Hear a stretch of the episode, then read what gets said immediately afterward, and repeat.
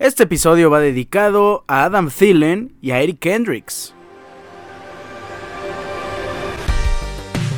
Como aficionado de Minnesota Vikings, me duele deportivamente mucho dar esta noticia, pues Adam Thielen y Eric Kendricks han sido cortados del equipo. Dos jugadores de casa, y cuando digo de casa son dos jugadores que han marcado y que han llevado el escudo de, de los Vikings con mucho, mucho orgullo.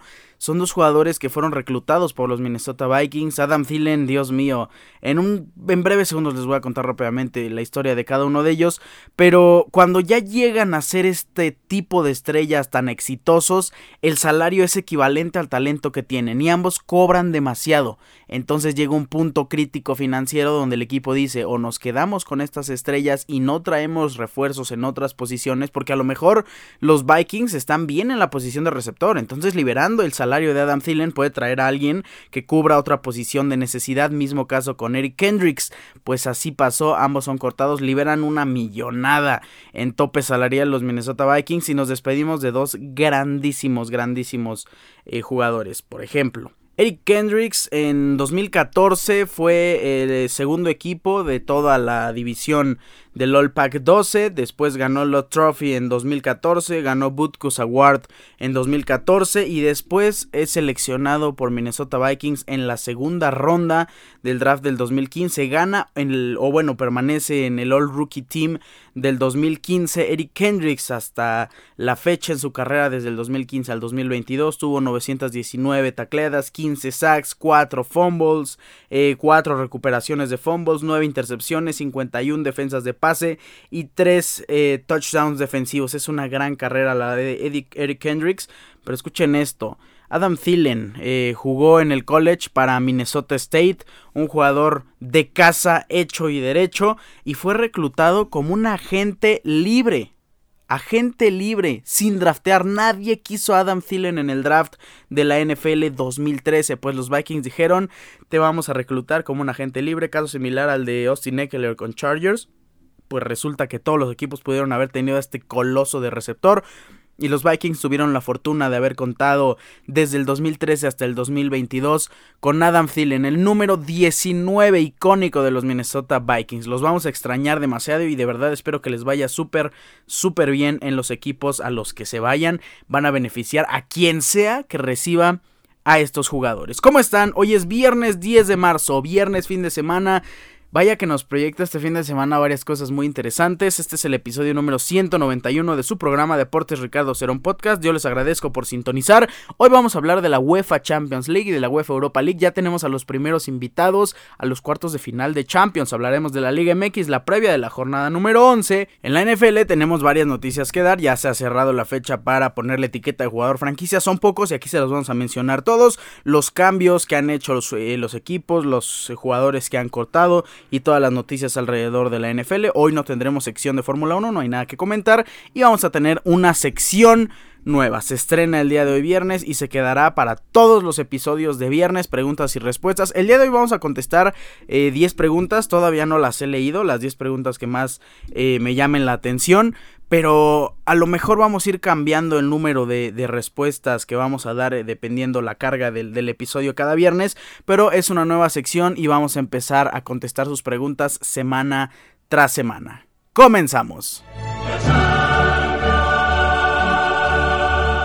Vamos a iniciar hablando de la UEFA Champions League porque ya tuvimos los primeros cuatro encuentros de las vueltas de los octavos de final. Eh, la primera vuelta de las vueltas de los octavos de final.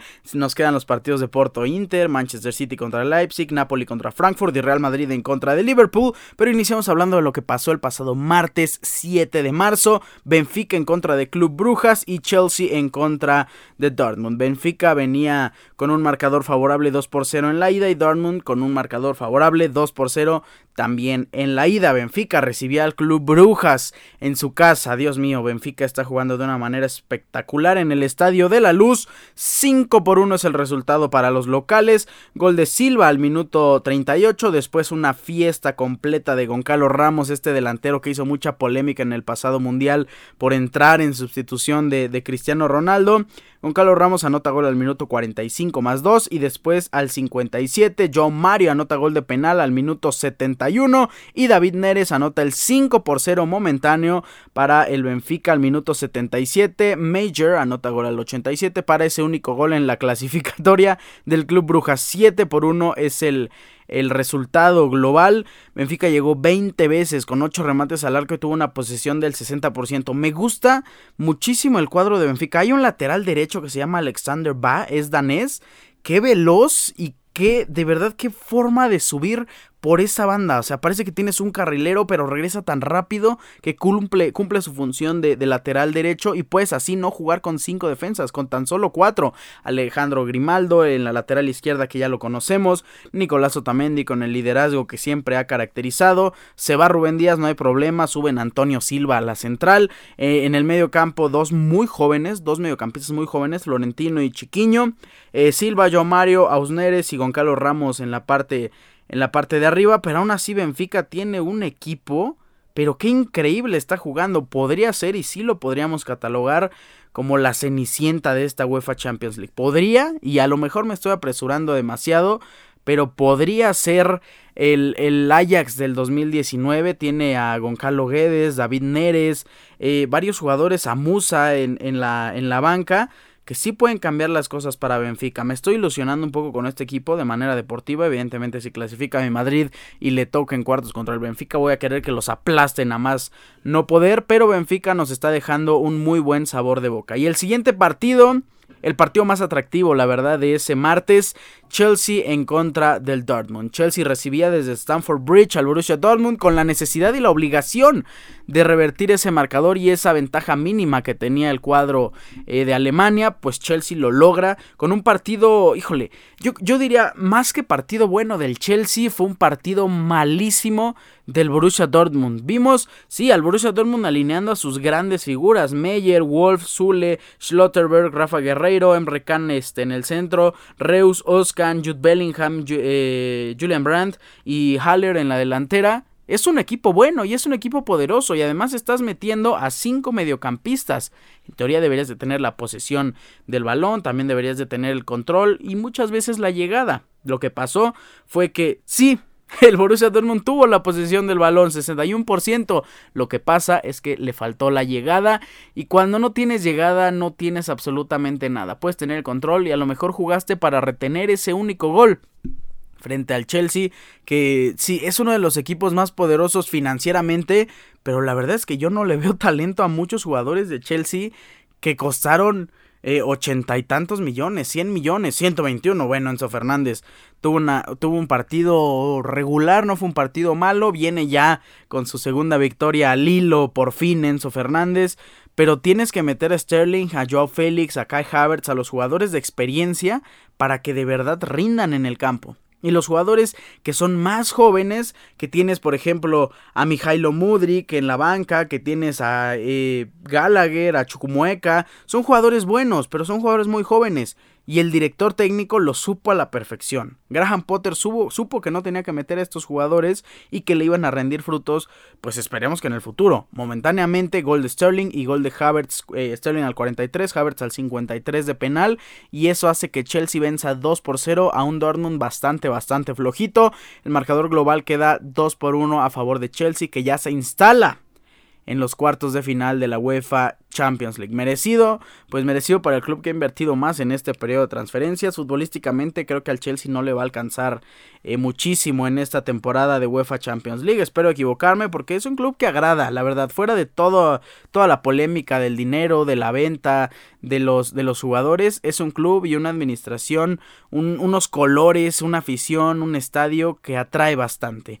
Ya para el día miércoles, Bayern recibía al Paris Saint Germain. Bayern con la ventaja 1 por 0 en el Estadio de los Príncipes. Llegaban a Allianz Arena, que vaya, Allianz Arena es el templo del Bayern y ganarles de, de, visita es sumamente complicado. Pues llegaba el cuadro galáctico de Paris Saint Germain con Donnarumma en la portería, Marquinhos, Ramos y Danilo Pereira. Qué, bueno qué buenos defensas. Nuno Méndez, eh, Fabián Ruiz, Berratti, Vitiña y Hakimi, los medios de clase mundial. Eh, Neymar Jr., que ya mencionamos que se lastima y pierde, se pierde el resto de la temporada, pues no pudo jugar. Kylian Mbappé y Lionel Messi en la delantera. Un equipo de 10 completamente. Debido a la lesión por estar esquiando, recordemos de Manuel Neuer, eh, Jan Sommer fue el arquero del Bayern de Múnich, Stancic, Upamecano, Matis de Ligt y Alfonso Davis en la defensa, eh, la media de siempre acostumbrada, Leon Goretzka con Joshua Kimmich, adelante de ellos Thomas Müller, eh, Jamal Musiala del lado izquierdo, Kingsley Coman del derecho y la falta de delantero, de, delantero en el Bayern de Múnich ha hecho que Chupo Moting se convierta en ese 9 nominal e inamovible y le está respondiendo la verdad al cuadro del Bayern de Múnich, le está dando toda la confianza a Julian Nagelsmann y le está rindiendo muchos frutos. Chupo Moting anota el primer gol del encuentro al minuto 61 y después Serge Gnabry entrando desde la banca anota gol al minuto 89. Bayern de Múnich vence 2 por 0 al Paris Saint-Germain. Se va uno de los equipos galácticos otra vez y otra temporada con altas expectativas que se van completamente a la basura desde los octavos de final. Sí, le tocó uno de los favoritos, ni modo, también es mala suerte y el PSG pues a luchar y a disfrutar por la Liga de Francia. El otro partido, un poquito flojito, por ahí le estuvimos cambiando por momentos, estuvimos viéndolo también en otros dispositivos. Tottenham en contra del AC Milan. Pues aburridísimo en realidad, 14 llegadas para el Milan, 9 llegadas para el, el Tottenham Hotspur, 3 eh, remates al arco para el AC Milan y 2 para el Tottenham. Estuvo flojito, y los goles no se hicieron llegar. Uno, hubo una expulsión de Tuti Romero al minuto 77 que pues le quita todas las aspiraciones al Tottenham, que por mucho y por más que quisieron no pudieron doblar a la defensa. Qué partidazo, de verdad. Dio Fikayo Tomori, defensa central del AC Milan, que por cierto fue galardonado como el jugador del partido. Fue una defensa sólida, sólida, sólida la del Milan, que mantiene este resultado en, en ceros y vencen, porque en la ida ganaron por la mínima. Así que el marcador global se va 0 a 1 a favor del AC Milan. Y qué alegría tener a un histórico en cuartos de final. Repito, para la Champions League tenemos el siguiente martes 14 de marzo.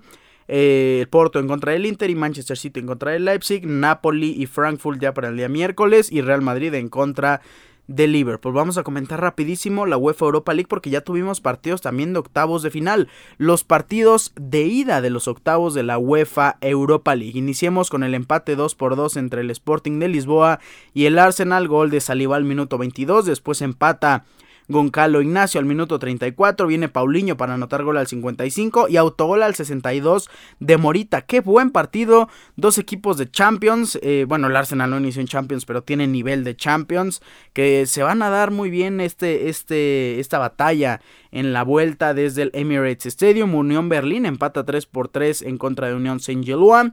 Eh, Bayer Leverkusen vence 2 por 0 a Ferenbacross. La Roma de José Mourinho está jugando muy bien y vence 2 por 0 a la Real Sociedad. Shakhtar en contra de Feyenoord jugaba Bebote, pero en el calentamiento siente por ahí una molestia y es descartado del equipo. Esperemos que no sea nada de gravedad y solo sea preventivo. Shakhtar empata 1 por 1 en contra del Feyenoord. Manchester United recibía al Betis, donde se iban al medio tiempo empatando 1 por 1. Gol de Marcus Rashford, encendidísimo el delantero inglés al minuto 6 y Pérez anota gol al minuto 32 para el Betis. Después en el segundo tiempo se destapa la maquinaria del Manchester United. Anthony al 52, Bruno Fernández al 58 y Beckhorst al minuto 82.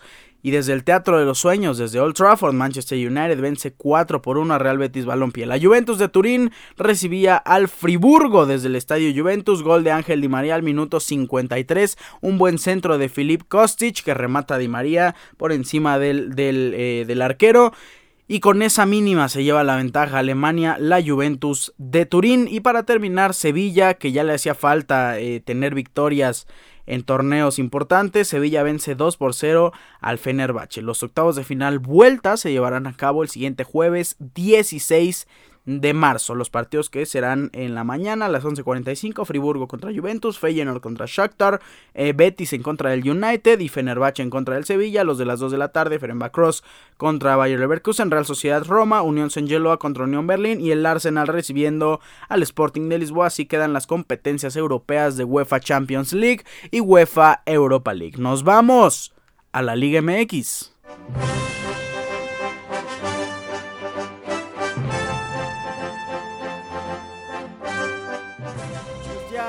Claramente estamos en el cierre de la, de la temporada de la Liga MX. Ya pasamos la, la, mitad de la temporada muy rápido. Ya estamos en la previa de la jornada número 11 de 17 jornadas en el fútbol mexicano. Pues esta, esta jornada muy emocionante con partidos bastante atractivos. Inicia el día de hoy viernes en el partido del Atlético de San Luis en contra del Querétaro a las 7.05 de la noche. Y Puebla en contra de la Chivas Rayadas de Guadalajara a las 9.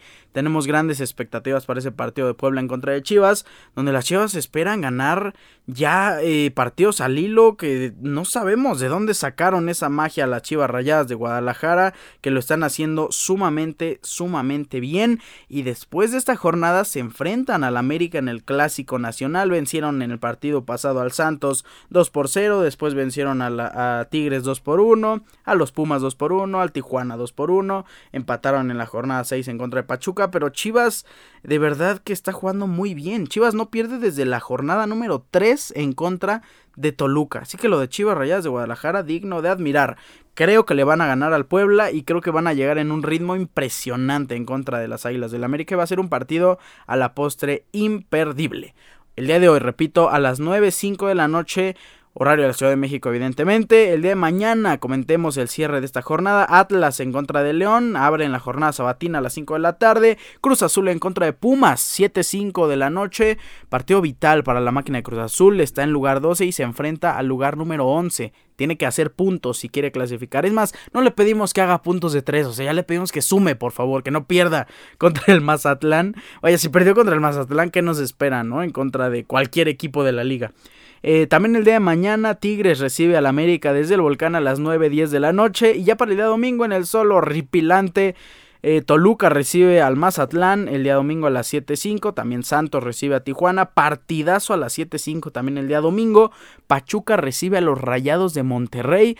Y Juárez para cerrar la jornada recibe al Necaxa a las 9.15 eh, de la noche tenemos buenos encuentros, tenemos este partidos que definen varias posiciones que se colocan por delante de otros equipos, si es que ganan los equipos que están bajos en la tabla, si pierden algunos, por ejemplo, si pierde Tigres en contra del América y gana las Chivas, pasa las Chivas a los Tigres, eh, si Pachuca pierde en contra de Monterrey y gana Toluca o gana el América, cualquiera de los dos pasa al Pachuca. Se pone muy muy interesante esta, esta jornada número 11 del clausura 2023. Sin duda nos quedan todavía muchas muchas emociones. Hay equipos que tienen partido pendiente. Afortunadamente mi máquina de Cruz Azul es uno de ellos. El partido en contra del Querétaro, repito, el 29 de marzo. Eh, Mazatlán también tiene un partido pendiente ahí contra, contra el León. En fin, espero que sume mi máquina de Cruz Azul. Yo estoy eh, pues un poco triste. Eh, ligeramente esperanzado porque todavía confío en, en el tu camión eh, y la Liga MX eso va a ser, o sea, una subida y bajada, una montaña rusa de emociones como lo es cada, cada temporada, cada torneo, clausura y apertura de nuestro mágico e increíble fútbol mexicano. Con esto cerramos la previa de la jornada número 11 de la Liga MX. ¿Qué partidos no se pueden perder? Creo que no se pueden perder para nada el, el Rayados de Monterrey en contra de Pachuca. Ese es el único. Los demás creo que sí son un poco eh, no irrelevantes, pero son partidos que van a estar buenos, pero no a la altura de ese lugar número 1 contra el lugar número 4. Nos vamos a la NFL. Estamos en la sección de NFL y vamos a comentar todo acerca de las noticias que han surgido en este periodo de días. Ya se ha acabado el tiempo para las etiquetas de jugador franquicia y son seis los, vamos a llamarle afortunados jugadores que van a estar un año más con su equipo. Eh, Giants, iniciamos con el running back Saquon Barkley que firma un año más, una etiqueta por alrededor de 10-11 millones de dólares con los Ravens. Han firmado al quarterback Lamar Jackson. Ojo, esta es una etiqueta de jugador franquicia no exclusivo. ¿Qué significa esto? Que todavía quien sea, cualquier equipo de la NFL puede hacer una oferta como si fuera agente libre a Lamar Jackson y los Ravens tienen la oportunidad de igualar cualquier oferta que Lamar Jackson esté eh, contemplando para, para cambiar de equipo. Y otra cosa, como han firmado la etiqueta de jugador franquicia, significa que técnicamente Lamar Jackson forma parte un año más de los Ravens. Así que los Ravens también tienen la opción de hacer un trade por el jugador. Si quieren pueden obtener dos primeras rondas por Lamar Jackson. Aquí hay un inconveniente. Si algún equipo oferta, que también es una oferta entre 40 y 50 millones mínimos por Lamar Jackson, ese dinero se queda retenido hasta que los Ravens decidan igualar esa oferta o no y Lamar Jackson lo piense. Todo esto que pasaría después de la agencia libre. Así que es una fuerte cantidad que estarían contemplando eh, no elegir a otro jugador, el equipo que oferte, porque pues son 50 millones de Lamar Jackson. No cualquier equipo tiene esa cantidad de dinero y estarían renunciando a, otro jugador top si es que Lamar Jackson no los acepta. Así que va a ser un tema y una novela bastante interesante, la de Ravens y Lamar Jackson. También los Raiders le han puesto la etiqueta de jugador franquicia a Josh Jacobs, los Jaguars Evan Ingram, los Cowboys al running back Tony Pollard y el primero de todos, el de los Commanders, Darren Payne. Otras noticias que tenemos que dar en la NFL es que cada vez es más latente la posibilidad de que exista un trade por DeAndre Hopkins. Y el mismo jugador ha dicho para Pat McAfee Show que no buscará obtener mucho dinero de por medio, no va a querer ser eh, eh, el, receptor mejor pagado de la liga ni mucho menos, creo que va a analizar mejor las posibilidades de llegar a un equipo que pueda tener éxito, así que podríamos ver a lo mejor a DeAndre Hopkins, no sé, en los Cowboys, imagínense a, a CeeDee Lamb, a DeAndre Hopkins y a Michael Gallup que tripleta de receptores tan impresionante. Eh, hablando de receptores y de los Cardinals, han cortado del equipo a Robbie Anderson. También han reestructurado el contrato de eh, los, los Chargers, han reestructurado el contrato de Keenan Allen y Mike Williams, liberando 14.3 millones en espacio de tope salarial.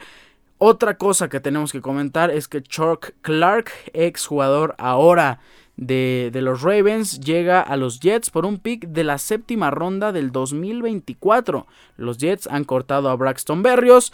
Y otra noticia, ahora sí comentamos noticias que me parecen bastante triste, es que mis Minnesota Vikings liberan a Adam Thielen, pero escuchen la cifra, los vikingos tendrán un impacto de 20 millones de dólares en 2023 si decidían quedarse con Adam Thielen. Eso no iba a pasar. Entonces liberan esa cantidad de dinero y Vikings va a tener eh, por lo menos no números negativos en el siguiente draft. Otra noticia que tenemos que dar es que ya se anunciaron los picks eh, compensatorios para este draft de la NFL 2023. Eh, tiene cuatro picks en total, el, menor número de. el equipo con menor número de picks, que son los Rams, y los 49ers tienen la mayor cantidad con siete picks en total. Otras noticias que tenemos que dar es la oferta que le han hecho los Santos de Nueva Orleans a eh, James Winston. Recordemos que Derek Carr se va a los Santos, pues le han reducido bastante, bastante el salario, han reestructurado su acuerdo. Puede aceptar, o si no, el miércoles será agente libre. También han reestructurado el contrato de eh, Tyreek Hill, los Minnesota, perdón, los Miami Dolphins, liberando un total de 18 millones eh, de dólares por eh, debajo del tope salarial. También reestructuraron a Teron Amstrad y han creado cerca de 30 millones de dólares en espacio salarial. Los Titans han cortado a un veterano importante, al centro. Ben Jones sí estaba cerca de jugar su último año de contrato y mejor eh, cambian esta, esta opción. Se liberan de ese, de ese sueldo bastante, bastante alto y la reestructuración que están haciendo los Titans hay que ponerle mucha atención porque va a ser muy muy interesante. Todo esto son las noticias de la NFL. Y tenemos que dar una noticia. El día lunes eh, se entregará nuestro primer mock draft de cara al draft de la NFL 2023. Van a ser tres en total. El primero el día lunes, después lo tendremos entre el lunes y el 27 de abril. Y el último va a ser en el episodio previo al inicio del draft de la NFL 2023, que será el 27 de abril en punto de las 6 de la tarde. Así que estén muy atentos porque ya se vienen las predicciones de draft de la NFL 2023. Con esto cerramos la sección de NFL, no tenemos sección de Fórmula 1 y nos vamos al cierre de este programa, a las preguntas y respuestas.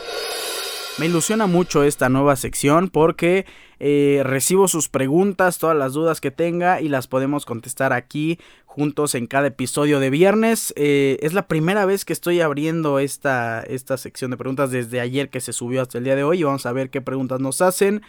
Eh, wow, agradezco muchísimo su, interés. Evidentemente tenemos eh, bastantes preguntas. Vamos a, vamos a ponerlas, vamos a responderlas de la forma en la que se me vaya ocurriendo, en el orden que me vayan llamando la atención.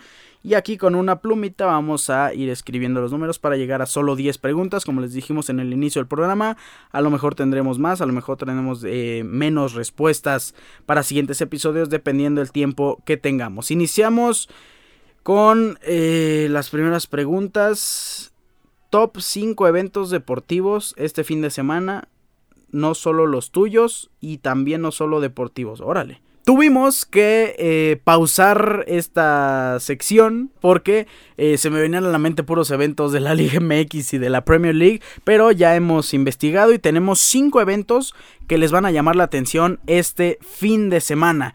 Eh, nos vamos de, de, más a menos, perdón, de menos a más, desde el top 5. Iniciamos con el Paribas Open, Indian Wells de tenis. Es, Indian Wells es un torneo prestigiosísimo. Tenemos, es un ATP 1000 que es pues casi de la envergadura de un, de un Grand Slam. No estoy comparándolo absolutamente para nada con Wimbledon, pero Indian Wells es otro templo del tenis y compiten los mejores. El día de hoy podríamos ver a Casper Ruud, el tercer mejor en este torneo en, acción. También vamos a ver a Stefano Tsitsipas, eh, Matteo Berettini, mi tenista favorito, eh, Andrew Rublev, también vemos a Medvedev, eh, Francis Tiafoe. Pero el partido que me atrae el día de mañana es Carlos Alcaraz en contra de eh, Kokinakis, el griego para ustedes que vieron eh, Match Point en, Netflix, Kokinakis es un jugador que nos llamó mucho la atención en, esta temporada de, de Match Point por ser el gran amigo de Nick Kyrgios, otro tenista bastante, bastante poderoso, por su alegría, por su espontaneidad. Creo que Kokinakis es un jugador que es bastante, bastante feliz y que nos gusta verlo en acción. Evidentemente no va a vencer a Carlitos Alcaraz, el número uno de este torneo. También veríamos en acción a Andy Murray, a Taylor Fritz, a Holger Rune. Que Holger Rune lo vimos en el, en el abierto mexicano de tenis venciendo a Mateo Berettini. Dios mío, o sea, qué aplastada le dieron a Mateo Berettini hasta que se lesionó. Eh, Augeran Aliasim, también el octavo mejor jugador de este torneo, el canadiense. Vamos a tener a muchísimos, muchísimos buenos jugadores y les recomiendo ver el Paribas Open. En el top 4, el número 4, la Liga MX, no se la pueden perder. El día sábado, Cruz Azul en contra de Pumas, el día de mañana a las 7 pm, Tigres contra América a las 9 pm, doble cartelera, atractiva, una botanita en la noche. Y el día domingo el partido imperdible Pachuca en contra de Rayados de Monterrey. En número 3 tenemos la Premier League este fin de semana. Hay varios partidos. Como son tan buenos los equipos y siempre tenemos grandes encuentros, les recomiendo ver lo más que puedan de la jornada de Premier League. Pero hay un partido que me llama mucho la atención.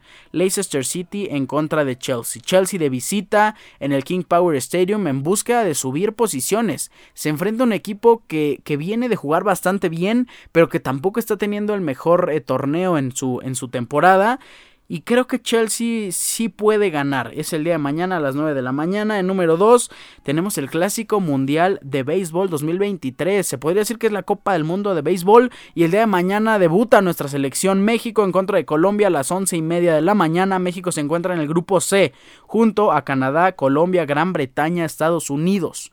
Así que es un grupo poderoso, es un grupo difícil, pero confío en que México pueda hacer muy muy bien las cosas. Y en el número uno, después vino un no solo deportivos, así que vamos a agregar el número uno y como el eh, evento más atractivo de este fin de semana, la entrega número 95 de los premios Oscar. Yo les he dicho, repetido e insistido que yo soy un fan de absolutamente todos los premios que den en este planeta, de todas las ceremonias y entregas de premios. Eh, pues sí, vamos a ver la entrega de los Oscars el siguiente domingo 12 de marzo, inicia a las 6 pm. La entrega va a empezar como a las 8, yo creo, 8, 8 y media, pero desde las 6 tenemos el inicio de la transmisión, después viene la alfombra roja y todo lo que nos atrae, o por lo menos en lo personal me atrae bastante de cada premio, no importa si es deportivo o no, así que ahí tienes un top 5 de eh, todo lo que puedes hacer o todos los eventos que puedes ver este fin de semana. Nos vamos con otra respuesta. Eh, top 3 de pilotos Fórmula 1. Híjole, esta pregunta es un poco ambigua. A ver, top 3 de pilotos de esta temporada. ¿Cómo creo que van a terminar? Bueno, aquí te van mis top 3 de pilotos, los que más me agradan. Eh, lo he dicho y repetido en innumerables ocasiones. Como número 1, Carlos Sainz. Como número 2, Sergio Checo Pérez. Y ahora como número 3, Nick de Bryce, que por ahí se discute con Sergio Checo Pérez, ¿eh? Ojito ahí. Eh, y los top 3 de pilotos para esta temporada, me gustaría mencionarlos. Me encantaría ver a Fernando Alonso en número 3. Eh, sería, sería una noticia bastante increíble. No creo que pase, no creo que el Nano lo logre. Creo que vamos a tener a Max Verstappen como eh, tricampeón. Después viene Checo Pérez como la mejor temporada de su carrera y la mejor temporada de un mexicano en la historia, que ya, ya la tiene Checo. Eh, y como número 3 vamos a ver a Charles Leclerc de Ferrari. Así que solo van a intercambiar esas posiciones de la temporada pasada. Vámonos con otra pregunta. Eh, se acabó el debate del GOAT en el fútbol. Híjole, pues eh, sí, yo creo que, mira, el debate siempre va a existir acerca del GOAT. El debate analístico creo que sí se ha, se ha terminado porque tener una Copa del Mundo por encima de, de, las Champions, de las ligas que tienes, que además son muy parejas entre, entre Messi y Cristiano. Pues sí, es, es, un, es un parteaguas bastante grande y creo que sí, puedo, y ya, ya lo aseguramos desde, desde el episodio de Argentina campeón, Messi sí es el mejor del, mundo, el mejor de toda la historia, pues creo que también ya ha conseguido eso que, eso que le faltaba para igualar a Pelé y Maradona como los más grandes y le sumas todo lo que ha hecho en su club, claro que Messi es el mejor jugador del mundo, pero ya cuando hablas emocionalmente, cuando hablas de gustos y preferencias, para mí Cristiano Ronaldo es el mejor jugador del planeta y es el jugador que yo elegiría 100%, eh, vaya, ante cualquier situación. Eh, la siguiente pregunta, ¿qué tal el Xbox Series? está, está, está, está perro, está buenísimo. Eh, no le noto mucha diferencia. Eh, bueno, no le noto diferencias abismales en comparación del Xbox One. Creo que lo que va a pasar en años posteriores sí va a ser que Microsoft trabaje más enfocado al Xbox Series. Y ahí sí ya vamos a ver a un Xbox One muy obsoleto en varios juegos. Yo suelo jugar juegos más deportivos. Por ejemplo, en el Madden NFL, híjole, el cambio es radical en realidad pero eh, todavía se parecen bastante de unos a otros. Eh, ¿Cómo disfrutar la NFL de aquí hasta que inicie la temporada? Híjole, es una buena pregunta porque si no te atrae muchísimo la NFL, si apenas estás viendo los partidos, pues sí, ver la temporada baja te va a resultar eh, un poco desalentador, pero hay eventos que son muy buenos. Ya acabamos de vivir el NFL Combine donde vemos las pruebas de muchos jugadores. Creo que para disfrutar eh, esta temporada baja y disfrutar la NFL fuera de la temporada regular, le tienes que poner mucha atención a cada uno de los eventos. Porque si te pierdes tantito, ya se te van los nombres, ya se te van las posiciones y ya empieza a desinteresarte. Creo que hay que ponerle mucha atención eh, de aquí hasta abril a los jugadores novatos en el NFL Combine, en los Pro Days, se viene la agencia libre, ya tuvimos la etiqueta de jugador franquicia y estamos viendo cómo cada equipo trabaja para estructurar a una plantilla ganadora. Eso es lo atractivo de la, de la offseason. Después del draft vienen los training camps, vienen eh, los entrenamientos de los, de los eh, entrenadores novatos, después de los entrenadores ya que llevan tiempo en la institución. Vemos trabajar a varios equipos, vemos también uno que otro trade previo a la temporada. Podríamos ver, que no nos agrada, ¿no? Ver noticias de, de lesiones que cambian los proyectos de muchos, de muchos equipos. Y eso es lo atractivo de la offseason de la NFL. Creo que por ahí te puedes entretener muchísimo. De aquí hasta abril, no te pierdas las noticias ni los mock drafts de, del NFL Draft 2023. Porque es una experiencia y creo que es de mis eventos favoritos hasta por encima de la temporada regular. Yo amo el draft con locura. Eh, siguiente pregunta. Red Bull se ve mejor con Castore. Esta me llama la atención.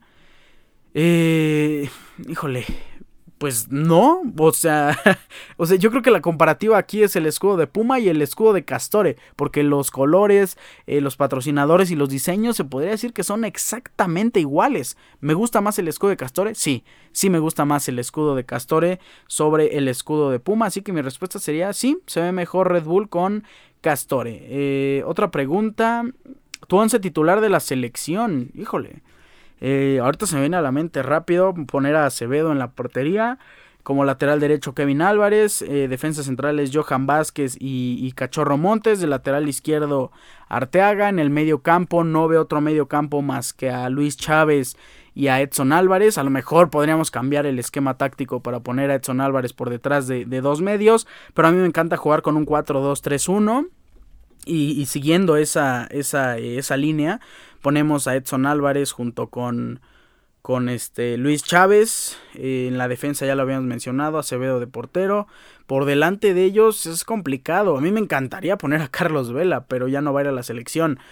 Y también creo que pensando a futuro no es un jugador que yo pondría en la, en la selección. Un, partido hoy en contra de los campeones del mundo, pues sí, a lo mejor agarras a lo que tienes el día de hoy, pero mi once titular ya va enfocado al Mundial del 2026. Así que por delante de estos dos jugadores yo pondría a Orbelín Pineda, del lado derecho a Chucky, Chucky Lozano. Del lado izquierdo, híjole, está complicado. Ya vimos que Alexis Vega por ahí no, no rindió eh, bastante. Y, Tecatito Corona ya es un jugador que no es de lo más joven. Aún así confío en Tecatito Corona recuperándose de su lesión. Creo que pongo a Chucky Lozano del lado izquierdo y a Tecatito Corona del lado derecho. Y en la punta pongo hoy a Santiago Jiménez dándole toda la confianza para ser nuestro 9 de aquí hasta el 2026. Así que nada más para repetir. Acevedo del lado derecho Kevin Álvarez. Eh, Cachorro Montes, Johan Vázquez y... Eh, Gerardo Arteaga, en el medio campo Luis Chávez con Edson Álvarez, Orbelín Pineda, Chucky Lozano y, Tecatito Corona y arriba a Santiago Jiménez. Híjole, me costó armar ese 11 titular. Otra pregunta. Ay, eh, Cruz Azul clasifica repechaje, qué buena pregunta.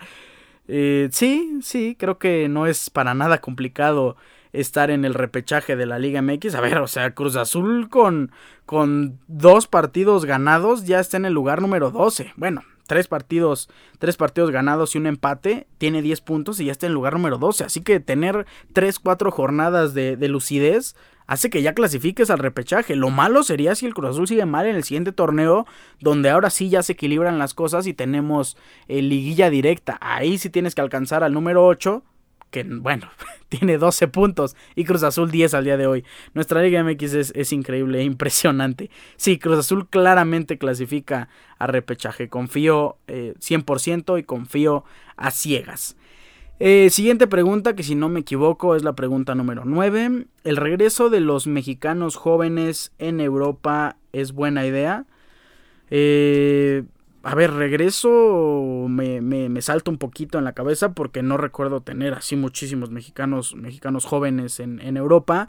Pero la llegada de mexicanos jóvenes me parece una buena idea si es un proyecto que se le da seguimiento. Si, si, es un proyecto nada más de exportación y a ver cómo te va y a ver tu representante cómo te consigue equipos y no trabajamos eh, con categorías inferiores y no trabajamos con la Femex Food eh, de acuerdo a los clubes, pues es un proyecto inútil, es un proyecto que, que depara su destino a varios mexicanos y que aún así es mejor eso a que no salgan. Pero para mí la mejor opción sería eh, la exportación de jugadores con un seguimiento. No te estoy diciendo que se vayan al Manchester United y que, y que la selección o que los directivos mexicanos pidan que sean titulares este mañana, ¿no? O sea, estamos pidiendo a lo mejor crecer en las fuerzas básicas de cada club y que los jugadores, junto con los llamados a la selección mexicana, con los seguimientos y ayudándonos también de jugadores jóvenes que estén en la Liga MX, trabajen en conjunto para lograr ascender juntos y que de repente las ligas volteen a ver a México, porque es una buena idea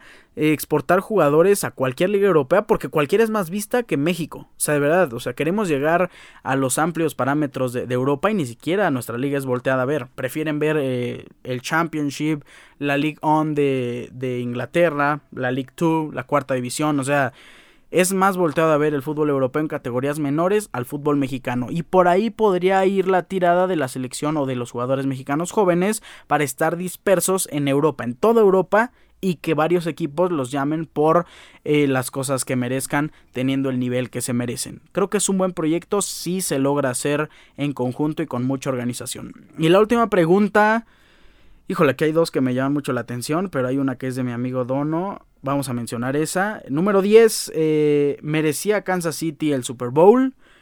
Claro que lo merecía. Sí, o sea, sin duda alguna lo merecía. Si hablamos de términos de de temporada regular, Kansas City recordemos que fue el mejor sembrado de la conferencia americana y se enfrentaba al mejor sembrado de la conferencia nacional, así que las Águilas de Filadelfia también tenían su mérito.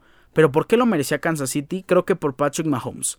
Es una persona irreal que de verdad hace todo por su equipo y lo hace él mismo. Él carga con el equipo completo. Kansas City Chiefs merecía ganar porque se le va Tyreek Hill, regresa, eh, bueno, se le va Clyde Edwards Hiller como corredor, dos de sus piezas claves, se queda con Travis Kelsey, que si no hubiera tenido a Kelsey, si Mahomes ganaba el, título, Mahomes iba a la estratosfera como el mejor jugador de la historia. Eh, pero tenía a Travis Kelsey, su arma principal, su apoyo. Y además supo la gerencia contratar a Juju Smith Schuster, eh, supo también contratar a buenos receptores novatos. Vemos en Sky Moore un futuro increíble. Eh, también vemos en Asaya Pacheco otro jugador. Jerry McKinnon, que, que, desde el año pasado está apoyando como jugador secundario en ese backfield, que le ayuda bastante a Patrick Mahomes recibiendo esos pases eh, de escape. Así que sí, claro que toda la organización merece y merecía ganar ese Super Bowl. Chris Jones cargando a la defensiva, atacando las veces que quiso a Joe Burrow. Así que claro que Kansas City merecía ganar ese, ese Super Bowl. Eh, a mí me hubiera encantado que lo ganara Filadelfia, pero no cabe duda que Kansas City merecía eso y que empezamos a ver una dinastía en la NFL con Kansas City Chiefs y creo que los vamos a ver ahí todavía por un, por un tiempo indeterminado. Eh, con esto cerramos las preguntas y respuestas. Me hubiera encantado contestar absolutamente todas las que hicieron, pero ya estaremos el siguiente viernes publicando el cuadrito de preguntas en nuestro Instagram, arroba ricardo-cerón- y también eh, podríamos comentar varias cosas, varias opciones y sugerencias que nos den. Sin embargo, hasta el momento eh, terminamos el episodio del día de hoy, termina el episodio 191, yo les agradezco su amable sintonía, no me voy sin antes recordarles mis redes sociales, arroba ricardo-cerón- en Instagram, Ricardo Cerón en Facebook, recuerden, Cerón es con Z, la increíble, disfruten mucho este fin de semana, eh, vean el Paribas Open, vean la Liga MX, la Premier League, el Clásico Mundial de Béisbol, la edición 95 de los Oscars, porque eh, no me hicieron buscarlo en vano. Les mando un fuerte abrazo, bye.